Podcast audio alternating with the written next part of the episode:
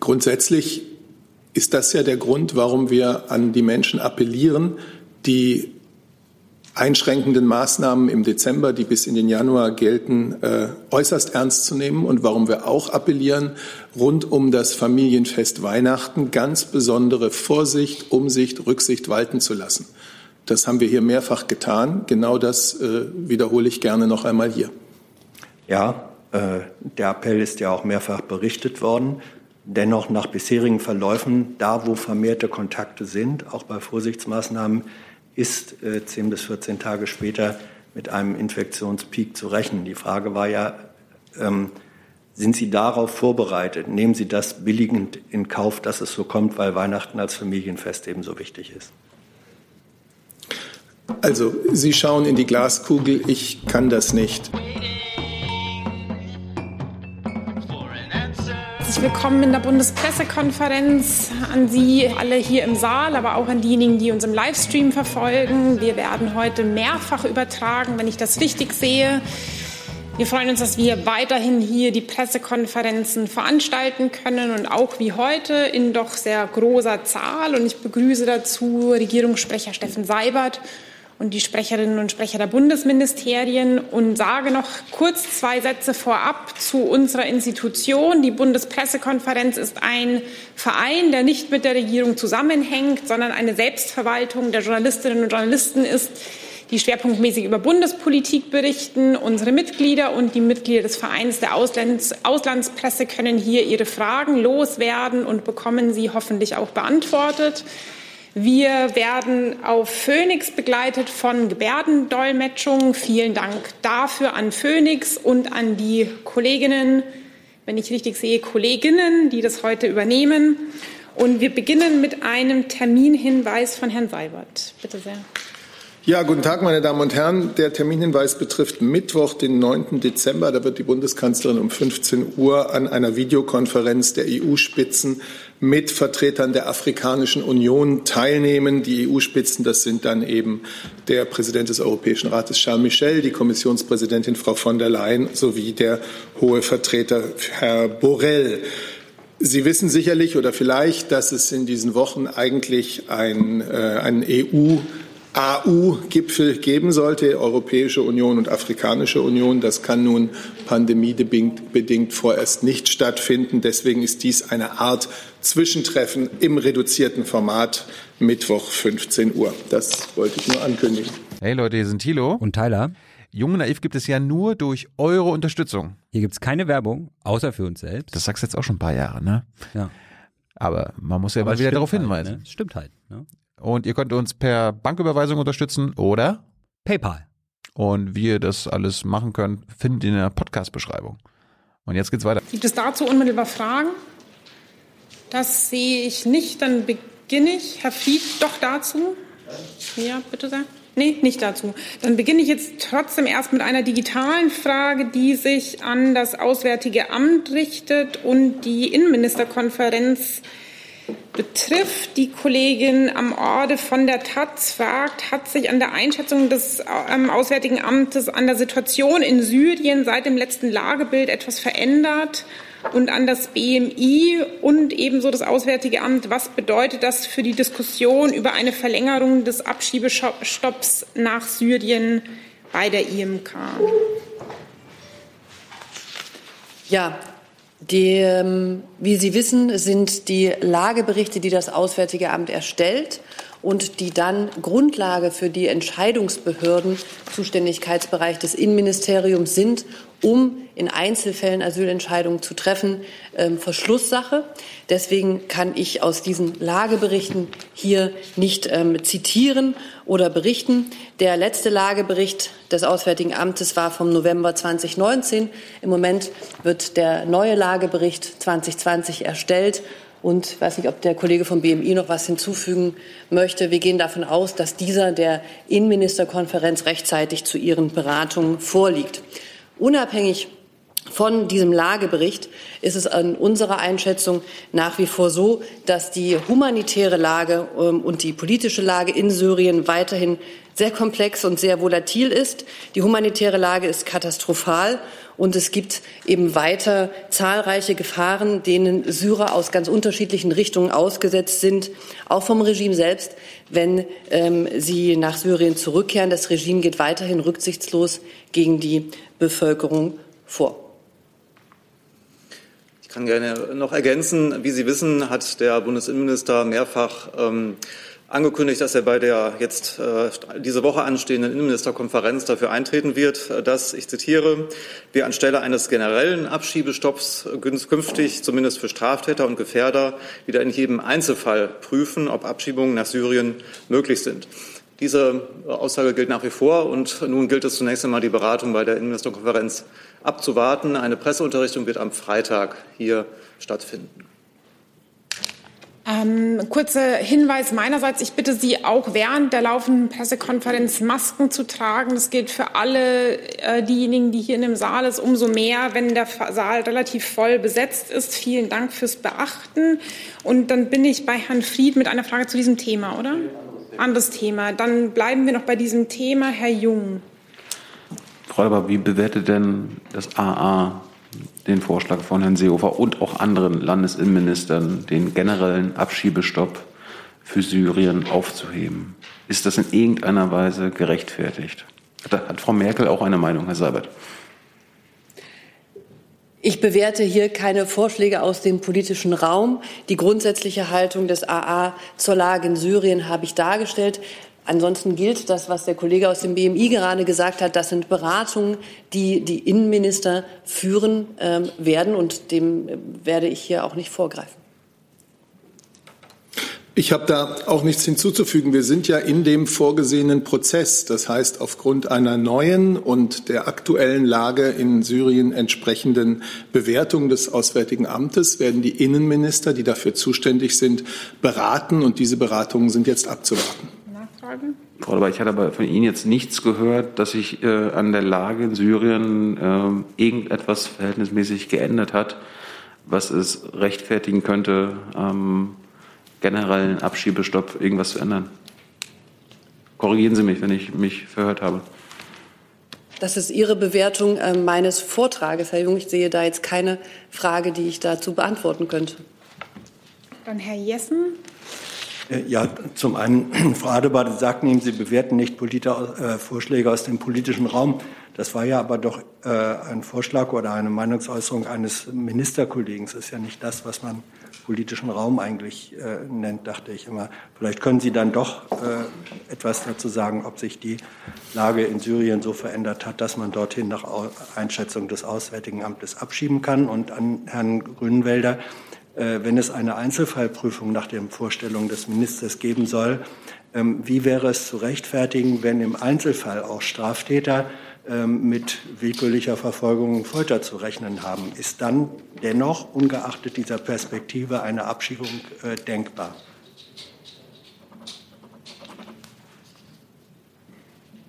Ich kann für das Auswärtige Amt nur noch mal wiederholen, dass wir auch jetzt nach wie vor noch der Meinung sind, grundsätzlich, dass die Lage in Syrien sehr, sehr schwierig ist, die humanitäre Lage katastrophal und dass es dort zahlreiche Gefahren für Syrerinnen und Syrer gibt, wenn sie dorthin zurückkehren, aus allen Richtungen und auch von, vom Regime. Das ist das, was das Auswärtige Amt als Lageeinschätzung im Moment hat. Dann bin ich. Ich kann gerne noch die Frage an mich beantworten. Herr Jessen, in der Tat ist es so, dass jede, jeder Abschiebung eine Einzelfallprüfung vorausgeht. Für die Rückführung sind ja die Länder äh, zuständig und diese führen dann die Prüfungen äh, durch, ob ähm, eine Abschiebung möglich ist. Äh, daran wird sich auch in Zukunft nichts ändern. Dann Herr Jung noch mal dazu.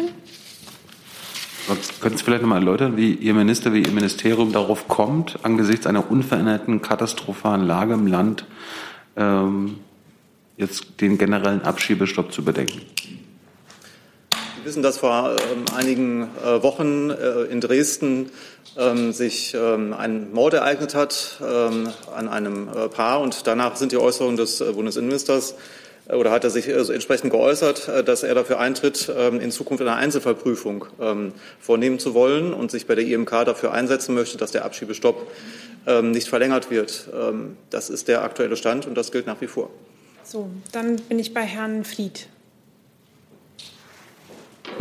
Aber anderes Thema, ja? Ja. ja.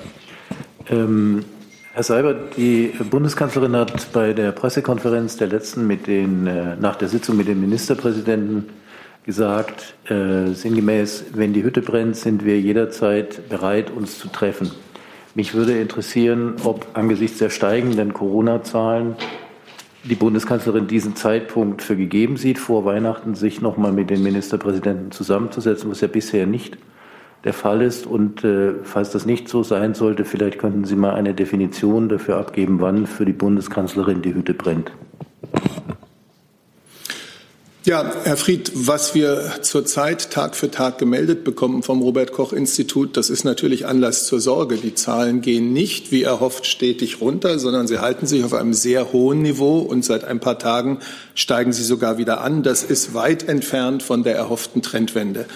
Das füllt die Intensivstationen in einem Maße, das wir nicht lange hinnehmen dürfen. Und vor allem führt es tagtäglich zu einer bestürzend hohen Zahl von Corona-Todesfällen. Hunderte von Menschen, die, wenn sie sich nicht angesteckt hätten, noch leben könnten. Und Tausende mehr, die einen nicht tödlichen Verlauf haben, die aber möglicherweise noch lange mit oft schweren Nachwirkungen der Krankheit zu tun haben werden. Äh, vor dem Hintergrund ist es Selbstverständlich, ich komme gleich zu Ihrer ganz konkreten Frage, aber ich glaube, der Zusammenhang gehört hergestellt. Vor dem Hintergrund ist es selbstverständlich und auch notwendig, dass jetzt einzelne Bundesländer darüber nachdenken, mit welchen weiteren Maßnahmen sie das Infektionsgeschehen eindämmen können. Ich nenne Bayern. Es ist ganz richtig, dass, wie Bayern es jetzt vorhat, in den Gebieten mit extrem hohen Inzidenzen, also über 200 äh, pro 100.000 Bevölkerung auf sieben Tage, dass in diesen Gebieten noch einmal äh, deutliche Verschärfungen vorgenommen werden. Das ist ja auch ganz genauso in dem, in dem Beschluss von Bund und Ländern Ende Oktober festgehalten, dass in solchen Gebieten man eben weitergehende Maßnahmen ergreifen muss. Bund und Länder haben in ihrer letzten Sitzung besprochen, die Maßnahmen bis zum 10. Januar zu verlängern und sich wieder in einer Videokonferenz am 4. Januar zu beraten. Und Sie haben die Kanzlerin schon zitiert. Sie hat danach gesagt, wir stehen jederzeit zur Verfügung ist es notwendig, dann ist auch ein Treffen, eine Beratung per Video oder sonst wie jederzeit möglich. Es gibt sowieso einen ständigen Austausch, aber der kann auch jederzeit zu einer Bund-Länder-Beratung auf Chefebene führen. Das ist also quasi auch in den Beschlüssen von allen Teilnehmern schon so mitgedacht. Nun habe ich Ihnen heute keinen Termin zu nennen, aber wenn sich ein weiterer und früherer Termin äh, als der 4. Januar ergeben sollte, dann würden wir Sie wie üblich rechtzeitig informieren. Aber auf Ihre Frage, unabhängig davon, ob man jetzt davon spricht, dass die Hütte brennt, das ist ein, äh, sind sorgenvolle Tage, wenn man auf die Zahlen des RKI schaut. Herr Blank dazu.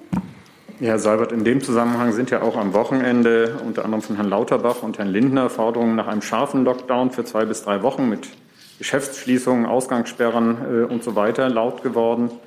Wie steht denn die Kanzlerin zu diesen äh, Vorschlägen oder zu diesen Gedankenspielen? Alle Anregungen, die aus der Politik, aus der Wissenschaft kommen in diesen Tagen, die uns gemeinsam Sorgen machen, werden natürlich aufgenommen, werden geprüft, werden beraten. Dann Herr Jung weil Sie gerade Bayern angesprochen hatten, äh, der Ministerpräsident Söder hat ja gesagt, dass diese zweite Welle aktuell immer noch unterschätzt werde. Äh, sieht das die Kanzlerin auch so und äh, er plädiert für einen Mentalitätswandel. Ähm, schließt sich die Kanzlerin dem an? Also von der Politik unterschätzt, von den Bürgern unterschätzt. Ich weiß nicht ganz genau, was Sie mit Ihrer Frage meinen. Es ist eine, die Kanzlerin hat neulich in Ihrem vorletzten Podcast möglicherweise gesagt, es ist eine historische Erfahrung, dass die zweite Welle von Pandemien oft die härtere, die anspruchsvollere, die auch schmerzhaftere ist. Und genau darin befinden wir uns. Also die Bundesregierung unterschätzt diese Situation äh, ganz sicherlich nicht. Und ich habe auch den Eindruck, dass eine große Mehrheit der Bürger das nicht tut. Aber wir können nur an alle plädieren, äh, an alle appellieren, äh, gerade in diesem Monat Dezember wirklich mit Konsequenz ähm, und großer Disziplin äh, in jedermanns Leben auch vorzugehen, was die Kontakte äh, betrifft, was das Abstandhalten betrifft, das Maske tragen, die Hygieneanforderungen, aber ganz besonders äh, der Appell, Kontakte zu reduzieren, wo immer das möglich ist. Das unterschätzt werden bezog sich auf die Bevölkerung und auf ähm, Vorgaben, zum Beispiel im Handel. Darauf hat er sich jetzt wieder bezogen. Dementsprechend. Entschuldigung. Äh, ich möchte hier der Bevölkerung wirklich äh, keine, keine Zensuren geben. Die äh, allermeisten Menschen, so erlebe ich es in meinem Alltag und Sie vielleicht auch, halten sich doch sehr an die Regeln, die ja uns allen auch durchaus schwerfallen. Und es kommt jetzt gerade in diesem Monat Dezember der mit Weihnachten auch ein Familienfest bringt, eine, eine Gelegenheit für Zusammenkünfte, umso mehr darauf an, dass man das mit der allerhöchsten Achtsamkeit macht. Dann bin ich nochmal bei Herrn Fried. War das noch dieses Thema? Herr Seibert, ich verstehe noch nicht ganz die, ja, die abwartende Haltung, um nicht zu sagen Tatenlosigkeit der Bundeskanzlerin äh, in dieser Frage mit Blick auf weitere Verschärfungen oder zumindest die Diskussion darüber. Sie haben zwei Runden gehabt äh, am 28. Oktober und im November, in denen jeweils Beschränkungen beschlossen wurden, die offensichtlich nicht die erwünschte Wirkung entfalten. Die Bundeskanzlerin hat in der letzten Pressekonferenz gesagt, man werde sehen, wie die Zahlen von Nord nach Süd sinken. Jetzt sind Schleswig-Holstein und Mecklenburg-Vorpommern auch über den 50er-Inzidenzen. Also was muss denn noch passieren, damit die Bundeskanzlerin sich noch mal einschaltet? Das ist ja, das geht ja von der Prämisse aus, die Bundeskanzlerin sei nicht eingeschaltet. Das ist natürlich überhaupt nicht wahr. Wenn ich sage, wir stehen in einem ständigen Austausch, dann betrifft das die Bundeskanzlerin, dann betrifft das den Chef des Bundeskanzleramts und die Arbeitsebenen im Kanzleramt. Äh, alle sind permanent eingeschaltet, gerade auch in das so wichtige Gespräch mit Bund und Ländern. Und wenn das zu einem Termin führt, äh, den ich Ihnen nennen kann, werde ich es so bald wie möglich tun. Aber äh, wie Sie es jetzt angedeutet haben, Tatenlosigkeit, nicht eingeschaltet sein, das muss ich wirklich zurückweisen. Dann nehme ich an dieser Stelle noch eine digitale Frage der Kollegin Hoffmann vom ZDF dazu, die an Sie, Herr Seibert, fragt, reagieren die Länder zu spät auf die steigenden Zahlen? Und vermutlich ist Bayern damit nicht genannt, äh, gemeint. Also, ich habe gerade gesagt, es ist richtig und notwendig, dass Bundesländer äh, vor dem Hintergrund der, der sehr unzufriedenstellenden Entwicklung der Infektionszahlen darüber nachdenken, gerade in den Regionen äh, und Kreisen mit besonders extremer Infektionslage noch weitere Maßnahmen zu ergreifen. Es ist richtig und gut, dass Bayern das jetzt getan hat. Ähm, und über alles Weitere werden Bund und Länder miteinander sprechen und tun es ständig. Herr Blank. Ja, es würde jetzt ans Finanzministerium und ans Wirtschaftsministerium gehen. Aber ist es noch dieser Themenkomplex? Ja, genau, Corona, Corona-Hilfen. Dann wechseln wir einmal. Was, Entschuldigung, was war das? Finanz und Wirtschaft? Finanz und Wirtschaft, genau. Vielleicht können wir einmal mit dem Innenministerium wechseln. Dann sind beide Ressorts und ich beginne einfach schon mal beim Wirtschaft.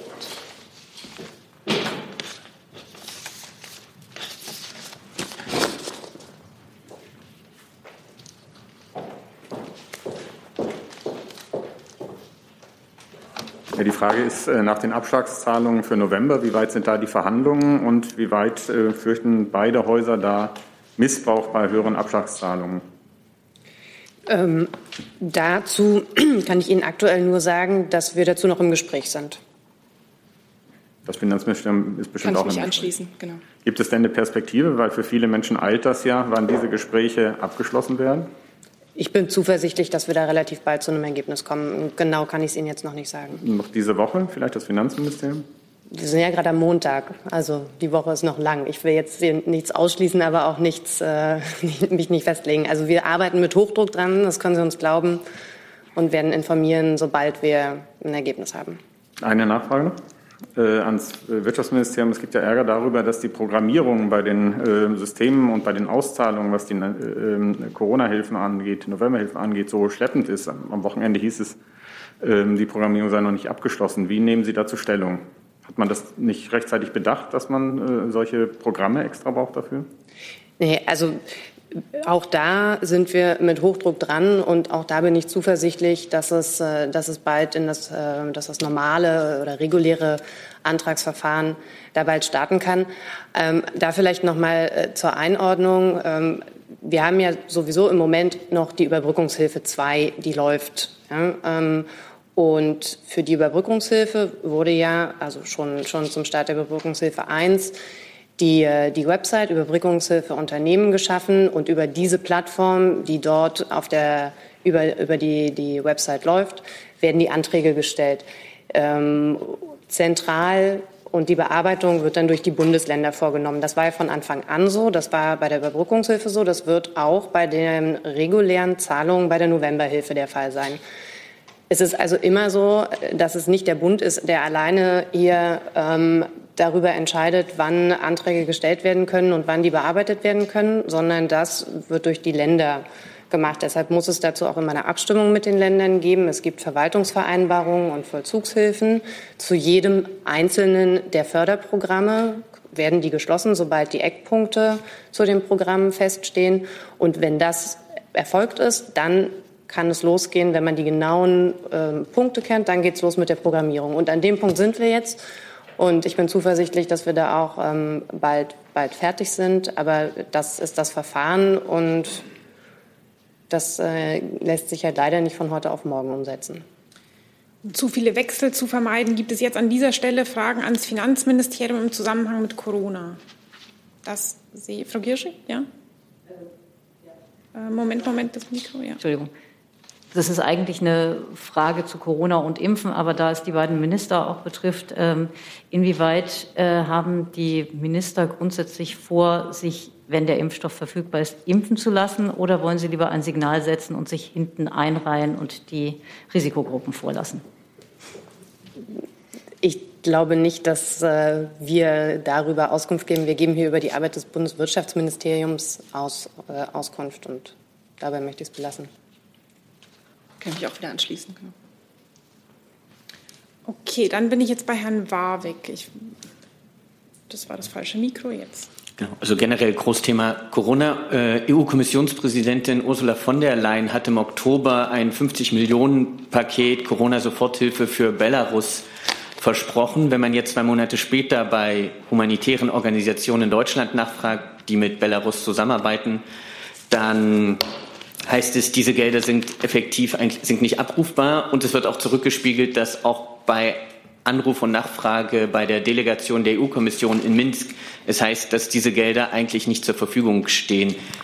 Da in diesen 50 Millionen stecken ja auch signifikant deutsche Steuergelder drin. Deswegen würde mich interessieren, wie ist denn da die Sachlage der Bundesregierung bezüglich dieser verkündeten 50 Millionen Soforthilfe für Belarus? Frage geht im Zweifelsfall ans AA und, falls es da Infos gibt, auch ans BMF. Also zu Fragen der Auszahlung von EU-Mitteln ähm, müsste ich Sie schon bitten, sich an die EU zu wenden und dort nachzufragen, wie der Programmstand ist. Ich glaube, unsere politische Haltung zu Belarus ist bekannt und auch dafür, dass wir ähm, zum Thema Corona dafür werben und sind, dass wir uns in der EU solidarisch zeigen, dass wir die Programme, die im Entwurf sind und die beraten werden, möglichst schnell auszahlen und uns so alle solidarisch durch diese Krise bewegen. Aber wie der aktuelle Stand zu diesen womöglichen ähm, Hilfen ist, müssten Sie bitte dort erfragen. Nachfrage, ja. Ja, aber es liegt ja schon auch in der Verantwortung des AA, wenn deutsche humanitäre Organisationen versuchen, Gelder von diesem angeblichen 50 Millionen Soforthilfepaket für Belarus zu beantragen und dann von der EU-Kommission selbst, oder zumindest der Delegation, zurückgespiegelt wird, dass es diese Gelder de facto gar nicht gibt. Das wäre schon ein Thema, dem sich auch das AA widmen könnte. Herr Warwick, ich kann jetzt nicht verifizieren, ob es so ist, dass, wie Sie sagen, die EU-Kommission sagen würde, diese Gelder gibt es gar nicht. Unsere grundsätzliche Haltung ist, dass wir dafür sind, dass Hilfen gezielt, schnell und genau und solidarisch in der EU verteilt werden. Und zu Ihren Behauptungen müssten Sie die EU-Kommission befragen. Dann, wenn ich es richtig im Kopf habe, Herr Jessen, war das noch eine Handmeldung zu dem Thema? Ja, okay. Herr Seibert, ist die Bundesregierung darauf vorbereitet, wenn bei ähm, Weiterbestehen der Weihnachtslockerungen 10 bis 14 Tage äh, nach Heiligabend dann ein Peak äh, einsetzt, einen Infektionspeak. Damit ist ja nach den bisherigen Verläufen zu rechnen. Grundsätzlich ist das ja der Grund, warum wir an die Menschen appellieren, die einschränkenden Maßnahmen im Dezember, die bis in den Januar gelten, äh, äußerst ernst zu nehmen und warum wir auch appellieren, rund um das Familienfest Weihnachten ganz besondere Vorsicht, Umsicht, Rücksicht walten zu lassen. Das haben wir hier mehrfach getan. Genau das äh, wiederhole ich gerne noch einmal hier. Ja, äh, der Appell ist ja auch mehrfach berichtet worden. Dennoch nach bisherigen Verläufen, da wo vermehrte Kontakte sind, auch bei Vorsichtsmaßnahmen, ist äh, 10 bis 14 Tage später mit einem Infektionspeak zu rechnen. Die Frage war ja, ähm, sind Sie darauf vorbereitet? Nehmen Sie das billigend in Kauf, dass es so kommt, weil Weihnachten als Familienfest ebenso wichtig ist? Also, Sie schauen in die Glaskugel, ich kann das nicht. Wir versuchen allen Menschen äh, mit Appellen klarzumachen, dass es auf uns ankommt, in dieser Zeit unsere Kontakte so zu reduzieren, dass es eben genau nicht dazu kommt. Wir versuchen, äh, wir haben deswegen mit den Ländern ein äh, Vorziehen der Weihnachtsferien der Schulen äh, verabredet. Das führt dazu, dass sehr viele Menschen in der Lage sein werden, in der Woche vor Weihnachten, vor dem Heiligen Abend, ihre Kontakte noch einmal weiter zu reduzieren, um möglichst sicher in ähm, in die Feiertage zu gehen. Und äh, genau das muss uns alle bewegen. Genau das. Wir wollen nicht, dass ein, ein Infektionsgeschehen wieder angeregt wird durch, äh, durch die Weihnachtsfeiertage. So, ich habe jetzt noch eine Frage digital zum Themenkomplex Corona im weitesten Sinne, beziehungsweise Impfungen, die sich ans Gesundheitsministerium richtet. Der Kollege Heller vom, aus dem Büro Herholz fragt, sind die Impfstoffkandidaten bereits so ausreichend an Risikopatienten erprobt, damit man nicht böse Überraschungen erlebt, wenn man gerade diese zuerst impft? Also Sie wissen, dass äh, die Auswertung ähm, der an, das, an die EMA übermittelten Daten derzeit noch stattfindet. Ich kann mich jetzt noch nicht zur aktuellen Lage die, dieser Auswertung ähm, äußern und der Zulassungsprozess, der erfolgt dann durch die EMA. Frau Gierschig dazu. Äh, nicht zum Impfen direkt, wenn es direkt zum Impfen ist. Herr Warwick, direkt zum Corona. Impfen?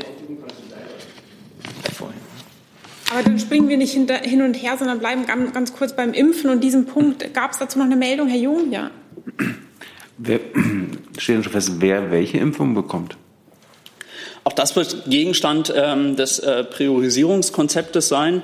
Ähm, Sie wissen, wir haben uns ja in der Vergangenheit dazu geäußert, ähm, dass in erster Linie, wenn der Impfstoff noch äh, beschränkt verfügbar sein wird, in erster Linie äh, vulnerable Personengruppen geimpft werden und äh, Personengruppen, die im medizinischen Bereich tätig sind. Und ähm, aber die, das genaue Priorisierungskonzept muss natürlich dann halt eben erst nach Vorlage der Zulassungsbescheinigung durch die EMA dann erfolgen. Ähm, Hintergrund des Ganzen ist, es kann ja durchaus sein, dass Sie in einer bestimmten ähm, Alterskohorte eine wesentlich bessere Wirksamkeit eines äh, Impfstoffprodukts haben ähm, als in einer dafür vorgesehenen und äh, gegebenenfalls müsste dann halt eben dieses Priorisierungskonzept daraufhin angepasst werden. Mein Punkt war, es gibt ja verschiedene Impfstoffe und da wird es ja dann auch Qualitätsunterschiede geben, und also in der Wirksamkeit und so weiter. Der eine ist besser als der andere. Äh, wer bekommt denn den guten? Also äh, wir unterscheiden hier nicht nach, nach guten oder schlechten Impfstoffen. Ähm, grundsätzlich ist es so, wie gesagt, es äh, erfolgt ein Zulassungsverfahren durch die äh, Europäische Arzneimittelagentur. Ähm, das ist ergebnisoffen. Es könnte durchaus auch sein, dass ein äh, Impfstoff nicht zugelassen wird, aber ein zugelassener Impfstoff kann auch entsprechend verimpft werden. Aber es wird dann auch entsprechend Empfehlungen dafür geben, ähm, bei welcher Alterskohorte beispielsweise dieser Impfstoff besonders gut wirkt. Und wir sollten, denke ich, froh sein, wenn wir in ein paar Monaten mehrere Impfstoffe zur Verfügung haben. Das ist ja alles andere als selbstverständlich. Das hat es vielleicht in der Geschichte der Impfstoffforschung noch nie gegeben, dass in so kurzer Zeit mehrere Unternehmen in der Lage sind, einen sicheren und wirksamen Impfstoff bereitzustellen. Das wird uns allen auf der ganzen Welt sehr helfen. Dann habe ich zwei abschließende Fragen jetzt noch zu diesem Themenkomplex und würde dann noch mal zum Auswärtigen Amt wechseln. Frau Gierig erst. Genau, noch einmal zu Corona und äh, im weitesten Sinne. Die Welt am Sonntag berichtet ja, dass das RKI äh, von 68 geforderten neuen IT-Stellen nur vier vom Haushaltsausschuss genehmigt bekommen hat. Sind da Vorstöße geplant, das äh, vom BMG da nochmal nachzubessern? Ähm, also Sie wissen, das Haushaltsrecht ist ähm, eines der wichtigsten Rechte des. Deutschen Bundestages. Äh, der Bundestag entscheidet selbst und setzt auch Prioritäten selbst. Ich kann nur dazu sagen, das ähm, Bundesgesundheitsministerium hat sich in der Vergangenheit wiederholt dafür eingesetzt, die IT-Ausstattung des Robert-Koch-Instituts zu stärken.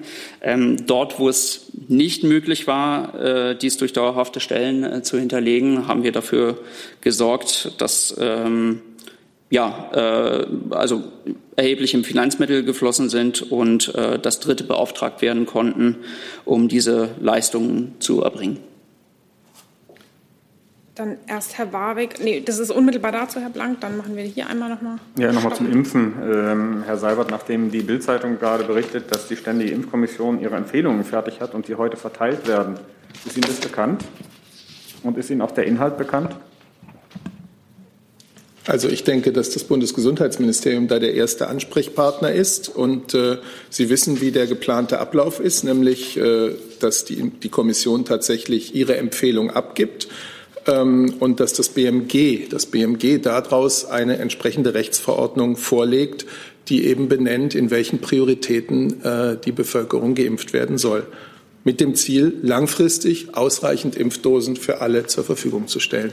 Also wäre für das Eintreffen dieses Gutachtens oder dieser Empfehlung das BMG der erste Ansprechpartner. Ja, Herr Belanke, ähm, es wird eine ähm, vorübergehende Empfehlung seitens der Ständigen Impfkommission vorgelegt. Vorübergehend deshalb, ähm, das bezieht sich auf meine gerade eben geführten Ausführungen, dass es natürlich erst ein komplettes Priorisierungskonzept geben kann, wenn die, Zulassungs, äh, die Zulassung durch die EMA erfolgt ist. Also die Reihenfolge ist ganz klar Zulassung EMA, dann äh, Impfkonzept seitens der Ständigen Impfkommission, dann Rechtsverordnung durch das Bundesgesundheitsministerium.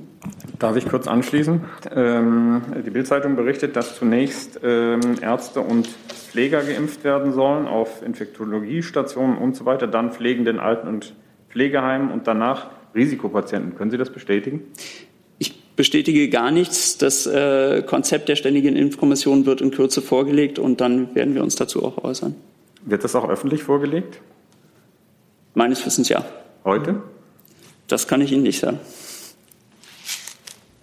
Dann Herr Warwick, abschließend dazu. Ähm, Herr Seibert, Sie hatten vorhin noch mal betont die Wichtigkeit der vorzeitigen Schulschließung bundesweit am 16. Dezember. Jetzt sehe ich aber auch in meinem eigenen Bekanntenkreis, das Resultat davon ist ja einfach nur, dass die Betreuungsleistung, die die Schule gebracht hätte, jetzt wieder auf die Eltern zurückfällt und die akquirieren dann ihre Großeltern, damit dieser Zeitraum, in dem sie ja weiterhin arbeiten müssen, überbrückt wird. War, äh, deswegen würde ich mich interessieren, was war die konkrete Intention bei diesem vorzeitigen Beginn der Schulferien? Weil diese Nebenwirkung war ja vorhersehbar. Eltern müssen weiter arbeiten. Wer kümmert sich dann um die Kinder? Und das wären dann eher potenzielle Risikopatienten. Was ich gesagt habe, ist, dass die Menschen, die das möglich machen können von ihren Arbeitsabläufen her, dass die die Zeit vor Weihnachten, Heiligabend nutzen, um möglichst ihre Kontakte stark herunterzufahren, noch weiter herunterzufahren. Dazu wird vielen die Schulschließung helfen. Und äh, das kann nicht jeden Fall umfassen, das ist auch klar. Aber für viele wird es möglich sein. Es gibt auch nicht nur betreuungspflichtige Kinder, sondern es gibt auch Kinder, die sich zu Hause schon selber beschäftigen können. Das ist mir vollkommen klar, dass das nicht für jeden gilt. Aber für viele ist es eine Möglichkeit, noch zusätzliche Sicherheit ähm, für sich und ihre Verwandten vor Weihnachten herzustellen. Aber in dem konkreten Fall ist das natürlich auch eine sehr elitäre Entscheidung, weil die einzigen, die das leisten können, sind Leute im Homeoffice. Leute, denen Homeoffice nicht möglich ist, die haben durch diese Entscheidung ein enormes Problem, weil ihre Kinder sind zu Hause, sie müssen aber arbeiten. Und das würde ich sagen, im Zweifelsfall ist das eher die Mehrheit der Bevölkerung, weil es ist nur eine Minderheit, die sich Homeoffice erlauben kann in diesem Land. Deswegen noch die Frage, was war die konkrete für die Intention konkret, dieser Für die Maßnahme? konkrete Ausgestaltung von solchen Maßnahmen, die die Schule betreffen, sind natürlich die Bundesländer zuständig. Das heißt, sie müssten vielleicht auch dann bei den Kultusministern und Ministerinnen der Bundesländer nachfragen, ob es Betreuungskonzepte gibt. So, dann komme ich jetzt zu einigen Fragen oder ein paar Fragen zumindest an das Auswärtige Amt und beginne bei Herrn Tuffinia. Frau Adam, eine Frage zum Iran-Nuklearabkommen. Ihr Minister hat sich ja am Wochenende in einem Interview für ein erweitertes Nuklearabkommen mit dem Iran ausgesprochen. Da ging es konkret um Irans Raketenprogramm und auch um äh, Teherans Rolle in der Region. Ähm, wie würde das vom Verfahren, aus, vom Verfahren her aussehen? Also wird man, wenn die Amerikaner sich am äh, Verhandlungstisch sitzen, diese Themen besprechen? Können Sie da was äh, Konkretes sagen? Ähm, und eine zweite Frage dazu. Mehrere arabische Staaten der Region, unter anderem Saudi-Arabien und die Vereinigten Arabischen Emirate, hatten sich dafür eingesetzt, auch bei den Verhandlungen dabei zu sein, um die, bei den Nuklearverhandlungen. Wie ist die deutsche Position äh, zu dieser Forderung? Ich möchte gern noch mal darauf verweisen, dass Außenminister Maas heute Morgen zu diesem Thema auch noch mal im Deutschlandfunk gesprochen hat. Dort hat er gesagt, dass ja äh, mittlerweile aus dem Team von Joe Biden auch deutlich gesagt wurde, dass ähm, in den USA ein Diskussionsinteresse und ein Interesse besteht, in das Atomabkommen mit dem Iran zurückzukehren. Der Minister hat gesagt, dass er das als außerordentlich wichtig ansähe, denn ohne die USA ist das Abkommen eben weniger wert. Natürlich ist es wichtig, dass Iran zu seinen Verpflichtungen in dem Abkommen zurückkommt. Und perspektivisch ist es so, dass wir uns ähm, vorstellen könnten, als Partner des JCPOA mit der neuen US-Regierung in einen Dialog einzutreten ähm, darüber, wie man das Nuklearabkommen revitalisieren, wie man dahin zurückgehen kann und natürlich dann, und das muss sich aber alles erst nach dem 20. Januar ja abspielen, dann auch äh, darüber wird reden, ähm, welche weiteren Fragen, wie etwa die Rolle in der Irans in der Region oder das iranische Raketenprogramm, wie man diese Fragen adressiert. Insofern ist es heute verfrüht, hier und auch an dieser Stelle einen ähm, genauen Fahrplan da, ähm, darlegen zu wollen. Es ist die grundsätzliche Bereitschaft, diesen Weg zu gehen mit der neuen US-Regierung.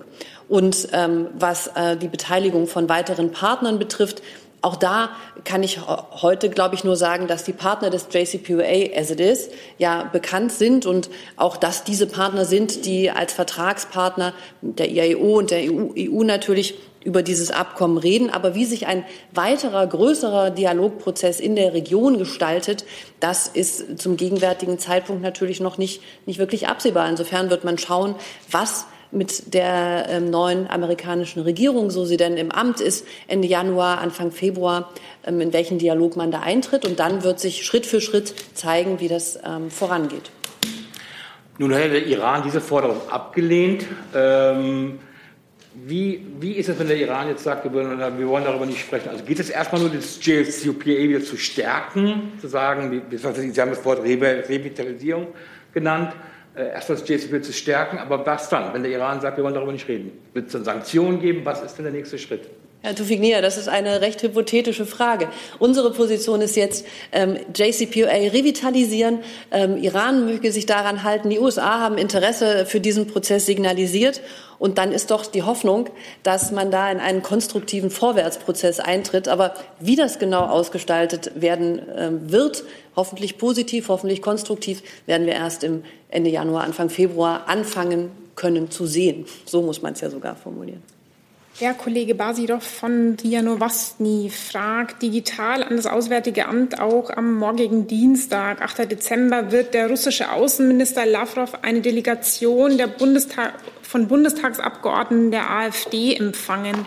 Manche Experten würden dieses Treffen als ein politisches Signal des Kremls nach Berlin ansehen. Wie schätzt das Auswärtige Amt dieses Treffen ein, beziehungsweise sind solche Kontakte hilfreich für deutsch-russische Beziehungen oder eher nachteilig?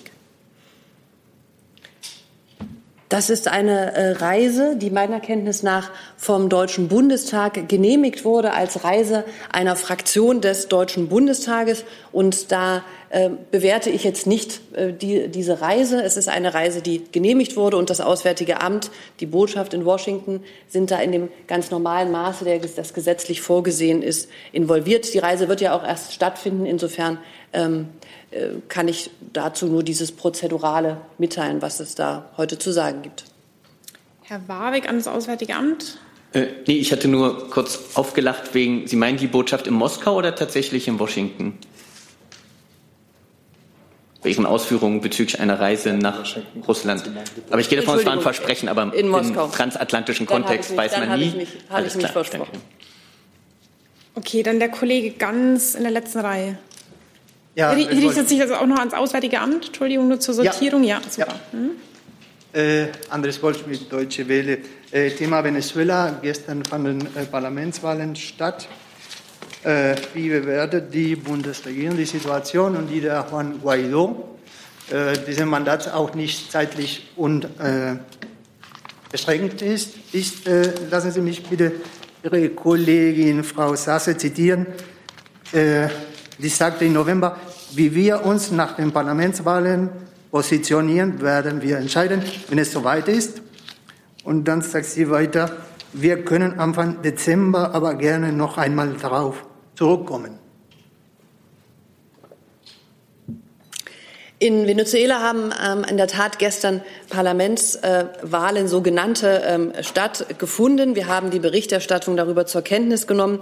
Wir hatten bereits im Vorfeld ja große Zweifel geäußert, die sich tatsächlich durch den Wahlablauf auch nicht ausgeräumt haben. Unsere Befürchtungen haben sich bestätigt. Aus unserer Sicht waren die Wahlen nicht frei und auch nicht fair und genügten auch nicht internationalen Mindeststandards. Und sie genügten auch nicht der Notwendigkeit eines inklusiven politischen Prozesses zur Überwindung der nationalen Krise, die wir seit ähm, geraumer Zeit ja in Venezuela sehen. Ähm, Having this in mind, äh, konsultieren wir mit unseren europäischen Partnern jetzt, wie wir ähm, uns nach dieser Wahl verhalten und stimmen unser, unsere Meinung zu diesen Wahlen ab. Das ist natürlich etwas, was jetzt erst passiert, heute und in den nächsten Tagen. Und diese Beratungen ähm, gehen dann fort. Und wir ähm, erhoffen uns, dass man da auch in der EU eine Haltung, ähm, eine gemeinsame Haltung dann findet. Nachfrage dazu? Ja, wer es beabsichtigt, auch die deutsche äh, Bundesregierung äh, ähm, Bewegung in, in diesem Thema aktiv zu, zu fordern auf europäischer Ebene? Wir bringen uns mit unserer Haltung, die ich gerade dargelegt habe, natürlich aktiv in den Prozess ein, ja. Herr Warwick. Ähm, an der Wahl nahmen ja 107 Parteien teil, darunter auch die sozialdemokratische und christdemokratische Opposition. Gleichzeitig hat am Wahltag selbst Staatssekretär Berger des Auswärtigen Amtes gesagt, der einzige legitime Führer Venezuelas sei Juan Guaido. Jetzt ist Juan Guaido just Teil der radikalen Opposition, die zum Boykott der Wahlen aufruft. Da würde mich interessieren, mit was für einer Intention unterstützt das Auswärtige Amt jemanden wie Guaido, der zum Wahlboykott ausruft, aber nicht die dialogbereite christdemokratisch und sozialdemokratische Opposition, inklusive der Schwesterparteien von SPD und CDU. Ich habe gerade dargelegt, dass wir den Wahlprozess und auch den Run-up sozusagen zum Wahlprozess als nicht ähm, fair noch frei und auch nicht internationalen Mindeststandards genügend betrachten. Insofern hat sich unsere Haltung dort nicht, voll, äh, nicht verändert. Und man muss auch sehen, dass bei dieser Wahl ähm, die offiziellen Zahlen sagen da 31 Prozent. Auch da ist es ähm, sicher noch mal spannend zu sehen, wie hoch die Zahlen wirklich sind zeigen, dass die Wahlbeteiligung historisch niedrig war, was aus unserer Sicht auch ein Beleg dafür ist, dass die venezuelanische Bevölkerung ganz offenbar kein sehr großes Vertrauen in diesen Wahlprozess gesetzt hat. Herr Jung, ich würde ganz gerne weitermachen. Sie hatten ausreichend Fragerecht. Herr Warwick, wir kommen mit den Themen sonst nicht durch. Und die Kollegen, es gibt noch, offene, also noch Fragen von Kollegen, die noch keine Frage losgeworden sind. Herr Jung, bitte. Ich habe jetzt keine direkte Frage zu dieser äh, komischen Wahl in Anführungsstrichen in Venezuela, sondern zu Herrn Guaido selbst. Da hat die EU und auch Deutschland oder Sie als Bundesregierung immer wieder gesagt, äh, das ist Ihr Mann, weil er der Präsident der Nationalversammlung ist. Das wird er jetzt ab sofort ja nicht mehr sein. Wird also Herr Guaido auch nicht mehr Ihr Mann sein? Diese Wahlversammlung, Nationalversammlung, die jetzt existiert, existiert bis zum 5. Januar auch noch weiter. Und dann muss man sehen, wie sich der Prozess in Venezuela nach dieser ähm, Abstimmung vom Wochenende überhaupt weiter gestaltet. Ähm, zu, zu Ihrer Frage ist dazu noch zu sagen, dass sich unsere Haltung zum Gesamtkomplex Venezuela und auch zu Herrn Guaido nicht verändert hat durch diese Ereignisse vom Wochenende. Aber wie gesagt, bis 5. Januar ist es noch die Nationalversammlung, die wir jetzt sehen. Und wie es dann weitergeht, wird sicher in Venezuela ähm, entschieden werden. Und wir beraten mit unseren EU-Partnern. Dann haben wir noch einen Nachtrag vom Wirtschaftsministerium. Genau, ich ähm, habe mich vielleicht missverständlich ausgedrückt und wollte deshalb hier klarstellen, das, was ich vorhin ausgeführt habe zu den Abschlagszahlungen und zum regulären Verfahren, das betraf in erster Linie jetzt die Novemberhilfe, noch nicht die Dezemberhilfe. Die Dezemberhilfe, das wird sich dann ja gegebenenfalls anschließen. Ich bleibe gleich noch beim Wirtschaftsministerium eine Frage des Kollegen Esipov von der Deutschen Welle zu Nord Stream 2. Am Wochenende hat die amtierende US-Botschafterin in Berlin ein Baumoratorium von Nord Stream 2 gefordert. Wird die Bundesregierung dieser Forderung folgen? Wenn nein, warum? Ja, Sie wissen ja, wie unsere Haltung zu Nord Stream 2 ähm, ist, beziehungsweise zu ähm, möglichen Sanktionen. Wir lehnen diese ab ähm, weil wir ähm, extraterritoriale Sanktionen für nicht mit dem Völkerrecht vereinbar halten. Daran hat sich auch nichts geändert. Und wenn es jetzt konkret um den Baufortschritt des Projekts geht, dann müssten, sich, müssten Sie sich bitte an das Unternehmen wenden. Gut, dann bin ich jetzt bei dem Kollegen König. Bitte sehr. Mein Name ist König. Ich habe eine Frage an den Sprecher des BMI. Und anschließend hätte ich noch eine Frage an das Bundesministerium für Verteidigung. Okay, dann fangen wir mit dem Innenministerium an und können da aber schon mal wechseln.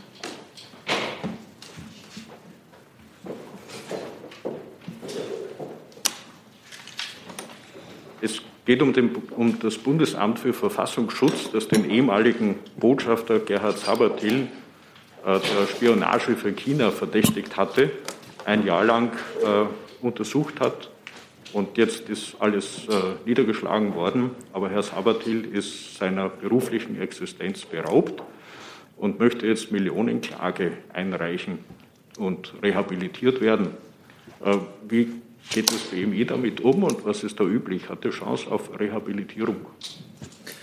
Die Formulierung niedergeschlagen worden möchte ich mir hier nicht zu eigen machen. Es ist richtig, dass die Ermittlungen eingestellt worden sind, aber auch da gibt es ja verschiedene Nuancierungen. Ansonsten äußert sich das BMI zu Ermittlungsverfahren nicht, auch wenn sie äh, nun abgeschlossen sind, äh, und zudem auch nicht zu Einzelfällen. Wenn es dazu keine Nachfrage gibt, dann machen wir gleich beim Verteidigungsministerium weiter. Bitte sehr. Ja, auch eine vielleicht sonderbare Frage. Äh, unter dem Dach des Ministeriums gibt es ja diesen ähm, Bundeswehr-Fuhrpark-Service, bei dem auch die äh, Angestellten des Fahrdienstes des Bundestages beschäftigt sind. Und ähm, dort herrscht eine hochexplosive Stimmung, weil sie also ganz schlechte Arbeitsbedingungen haben und am Jobcenter aufstocken müssen. Ist das dem Ministerium bekannt und wird daran irgendwas gearbeitet? Das ist ja eine bundeseigene ähm, Tochterfirma. Und natürlich ähm, sind uns die ja auch schon presseöffentlichen Verlautbarungen dazu bekannt. Die Ministerin hat ja deutlich gemacht, dass sie ähm, sich hier um eine natürlich ähm, leistungsentsprechende Entlohnung, darauf spielen Sie ja an, kümmern wird. Und hier laufen auch derzeit Gespräche mit den Tarifvertragspartnern, äh, über deren Sachstand ich Ihnen aber noch keine festen Aussagen machen kann. Herr Blank, ich hatte Sie noch auf meiner Liste, stimmt das? Ja. Ja, genau. Aber anderes Thema. Ja. Ähm, Herr Seibert, wie groß ist denn die Hoffnung der Kanzlerin, dass es äh, auf dem Gipfel jetzt am Donnerstag und Freitag noch äh, oder am Rande des Gipfels vielleicht einen Durchbruch bei den Brexit-Verhandlungen geben könnte? Was man aus Brüssel hört, ist ja wenig hoffnungsfroh. Ja, gut, wir sind, äh, also wir heißt die EU und Großbritanniens Vertreter sind in der entscheidenden Phase dieser Verhandlungen. Ähm, es bleibt nur noch wenig Zeit bis zum Ende der Übergangsphase. Das konnten wir Ihnen auch letzte Woche schon sagen. Die europäische Seite ist konstruktiv, aber sie hat natürlich auch Erwartungen an so ein Abkommen. Ähm, es wird jetzt noch weiter intensiv verhandelt und mehr kann ich Ihnen dazu nicht sagen. Und ich gebe auch keine Erwartungen oder ähm, Zwischenstände, Optimismus, Pessimismus ab. Das sind ganz schwierige Verhandlungen. Es bleibt unsere Haltung als äh, Bundesregierung, dass es im Interesse beider Seiten Europas und Großbritanniens wäre, äh, zu einem Abschluss zu kommen. Es gibt äh, Kompromissbereitschaft muss es geben auf beiden Seiten, aber natürlich gibt es, wie ich gerade sagte, auch Erwartungen an so ein Abkommen. Es hat jede Seite auch rote Linien. Heute kann ich Ihnen noch nichts anderes sagen. Es ist die entscheidende und sehr intensive Phase.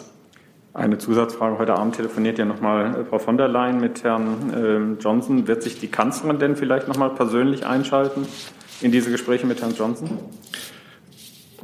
Die Verhandlungsführung liegt bei Herrn Barnier und seinem Team für die europäischen 27 Mitgliedstaaten in enger Abstimmung mit den Mitgliedstaaten und mit der vollen Unterstützung der Mitgliedstaaten. Und natürlich gibt es da auch immer wieder Rückkopplungen.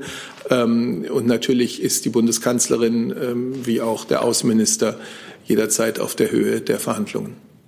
Frau Gierschig, war bei Ihnen noch was offen? Nee? Herr Jessen, Sie hatten sich noch mal gemeldet, richtig? Entschuldigung, das ist das Falsche. Jetzt. Jetzt ist es das Richtige. Ja, das ist eine Frage an Herrn Seibert. Ähm, im Hinblick äh, auf die Wahl äh, in Sachsen-Anhalt. Ähm, die Kanzlerin hat äh, bei der zeitweiligen Wahl von Herrn Kemmerich in Thüringen gesagt, das sei ein schlechter Tag für die Demokratie gewesen. Es sei gebrochen worden mit einer Grundüberzeugung auch der CDU, keine Mehrheiten zusammen mit der AfD zu erreichen. Genau das steht jetzt in Sachsen-Anhalt möglicherweise wieder auf der Tagesordnung. Äh, hat die Kanzlerin äh, eine Meinung zu den Vorgängen dort und einen Wunsch? Nein, das sind, äh, das sind Vorgänge innerhalb der Sachsen-Anhalter Koalition. Insgesamt geht es um die Sachfrage der Erhöhung äh, des Beitrags zum öffentlich-rechtlichen Rundfunk. Das ist eine Frage, die in den Landesparlamenten zu entscheiden ist. Da habe ich als Sprecher der Bundesregierung hier keine Haltung äh, zu verkünden und äh, alles weitere Koalitionsfragen in Sachsen-Anhalt, Fragen, äh, die die CDU betreffen, können Sie nicht an den Regierungssprecher richten. Ich könnte Ihnen grundsätzlich die hohe Wertschätzung der Bundesregierung für den öffentlich-rechtlichen Rundfunk mitteilen, aber das geht nicht in die Richtung, die Sie jetzt erfragen. Nein, ähm, ich frage deswegen, weil es ja in Thüringen auch um eine Sachfrage des thüringischen Landtags ging. Und da hat die Kanzlerin, obwohl es Landespolitik war, wegen des gemeinsamen Abstimmungsverhaltens von CDU und AfD diese Sorge und die Einschätzung geäußert. Diese Parallele gäbe es doch jetzt in Sachsen-Anhalt aber auch wieder, wenn äh, das Thema ist der Rundfunkbeitrag, ja, aber wenn der, wenn die Beschlussvorlage verhindert wird durch gemeinsames Abstimmungsverhalten von CDU und AfD. Das ist doch eine Parallele zu Thüringen. Ich habe als Sprecher der Bundesregierung und der Bundeskanzlerin meinen Äußerungen hier nichts hinzuzufügen. Hey Leute, Thilo hier. Unsere naive Arbeit in der Bundespressekonferenz und unsere wöchentlichen Interviews, die sind nur möglich, weil ihr uns finanziell unterstützt. Und damit das so bleibt, bitten wir euch, uns entweder per Banküberweisung oder PayPal zu unterstützen. Weitere Infos findet ihr in der Podcast-Beschreibung. Danke dafür. Herr Warwick. Ähm, ich hätte noch eine Frage an Frau Adebar. Am Freitag bzw. Heiko Maas hatte einen in einem am Freitag veröffentlichten Interview erklärt, dass die EU und die USA als Garant für den Frieden agieren. Da tue ich mich mit meinen Erinnerungen schwer, ähm, wann das gewesen sein könnte. Deswegen würde mich interessieren, hätten Sie denn konkrete Beispiele, wo EU und USA als Garant für Frieden agiert hätten? Das tut mir leid für Sie, Herr Warwick, wenn Sie sich nicht erinnern können, wann die EU, die ja sehr aktiv ist im Menschenrechtsbereich, die zivile und militärische Missionen auf der Welt hat, um Frieden zu sichern, die über ihre Mitgliedstaaten in den Vereinten Nationen aktiv ist, die sich weltweit für eine Partnerschaft und Multilateralismus mit, zum Beispiel mit ASEAN einsetzt ähm, und da als ähm, jemand wirkt äh, als EU und äh, über ihre eigenen Mitgliedstaaten, die für Menschenrechte und für Frieden und Entwicklung kämpft. Wenn Sie sich daran nicht erinnern können, dann finde ich das schade. Aber Sie können zum Beispiel auf unserer Internetseite sehr viel darüber nachlesen, was die EU und was Deutschland dafür tut. Hm. Die Frage war allerdings, er hat ja USA und die EU zusammen genannt. Jetzt haben Sie auffälligerweise die USA weggelassen. Können Sie denn in dieser Kombi USA und EU gemeinsam Beispiele nennen, konkreter Art? Syrien, Libyen. Der gemeinsame Kampf gegen den Terror des islamistischen Staates, des sogenannten islamischen Staates, also der Kampf gegen den islamistischen Terror. Das ist etwas, wo Europa und die Amerikaner Seite an Seite stehen. Entschuldigung. Alles gut. Dann Herr Jung dazu. Natürlich. Bitte? Hat, Hat sich erledigt? erledigt? Dann sehe ich keine weiteren Fragen. Eine letzte Nachfrage ja. dazu, Herr Warwick. Äh, noch eine Frage zu den Ausführungen von Herrn Maas. Er setzt dann auch die rhetorische Figur wir Europäer versus Euro Russland und Türkei. Da würde mich nur interessieren, gehören demnach für den deutschen Außenminister Türkei und Russland nicht zu Europa? Herr Warwick, Sie reißen Sachen und aus dem Kontext lesen. Gehen Sie doch noch mal in die Antwort und schauen Sie sich die Antwort an. Um diese Frage ging es nicht bei der Aussage des Ministers in diesem Zusammenhang. Und es macht einen Unterschied, ob man über die Europäische Union redet, wo beide nicht Mitglied sind versus eines europäischen Raumes oder des Kontinentes, wo geografisch beide Länder zum Beispiel dazugehören. Insofern ist das eine müßige Diskussion und ich würde mich wirklich gern noch mal dagegen wehren, dass Sie Wortklauberei aus Wortgruppen herausreißen, aus Antworten und in andere Kontexte stellen. Das ist, glaube ich, nicht redlich. Ich würde sagen, dass es jetzt ausreichend Nachfragen und Fragerecht war und würde in diesem Sinne diese Pressekonferenz gerne beschließen, da ich keine weiteren Wortmeldungen sehe und wünsche Ihnen noch eine gute Woche. Vielen Dank für Ihr Kommen. Ebenso.